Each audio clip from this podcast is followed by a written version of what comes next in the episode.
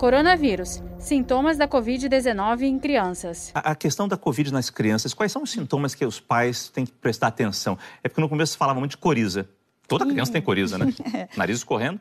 É, o que a gente tem visto hoje, né, quando a gente vai ver os trabalhos né, publicados, e o que a gente vê no atendimento das crianças, é que os sintomas mais comuns quando a criança tem sintoma é a febre e a tosse. Normalmente o quadro se resolve rapidamente, a criança fica com um bom estado geral e fica bem. Né? A gente pode ter crianças com quadro gripal, né, coriza, mal-estar, né, que é o que a gente vê num quadro né, que a gente refere mais nos adultos, dor de garganta.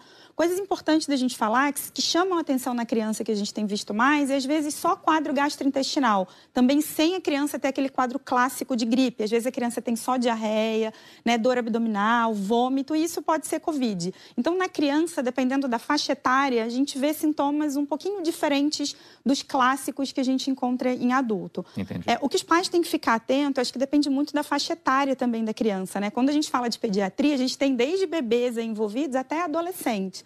Então, claro, crianças, o, que os estudos mostram também é que, às vezes, principalmente bebês menores de um ano, a criança pode ter só febre e isso pode ser Covid. Então, essa população, principalmente crianças menores de seis meses, menores de um ano, os pais, eu acho que qualquer sintoma febril tem que levar para procurar atendimento e principalmente sinais que refiram, né, cansaço, falta de ar, observar se a criança tem esse tipo de sintoma. Então, acho que todos os pediatras, né, quem trabalha com pediatria, a gente começou a ficar preocupado de receber esses reportes aí que a gente viu, né, do Reino Unido dos Estados Unidos, dizendo dessa manifestação atípica, que eram crianças que elas não evoluíam com quadro pulmonar, que é o que a gente costuma ver em outras faixas etárias, né, com as manifestações clássicas que a gente conhece de quadro gripal do Covid, mas que elas estavam apresentando essa síndrome, que era uma coisa totalmente estranha, que parecia com essa doença que a gente já conhece, que é a doença de Kawasaki, né, que como foi dito na reportagem, é uma doença que ela causa uma vasculite. A vasculite, ela é uma inflamação que a gente tem dos vasos. E o que preocupa nessa doença é que ela pode causar a inflamação dos vasos do coração,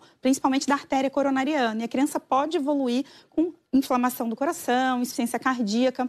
E associado a isso, eles viram que a criança evoluía com essas inflama inflamações cardíacas, com esse quadro de vasculite e, e, outros sintomas que não tinham nada a ver com o quadro respiratório, como, por exemplo, dor abdominal, a criança tinha febre persistente, é, manchas na pele que, que descamavam. Então, lembrando muito essa doença que já era conhecida nossa, que é a doença de Kawasaki.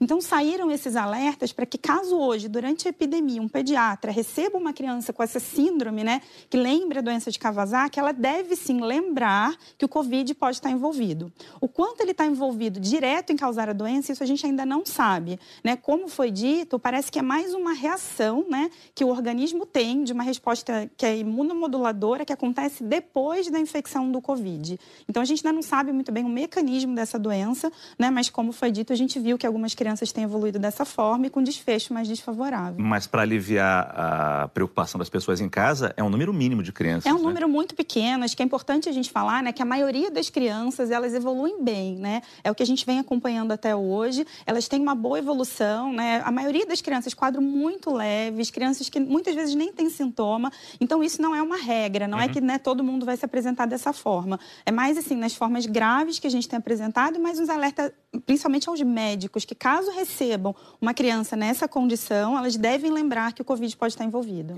Saiba mais em g1.com.br barra coronavírus.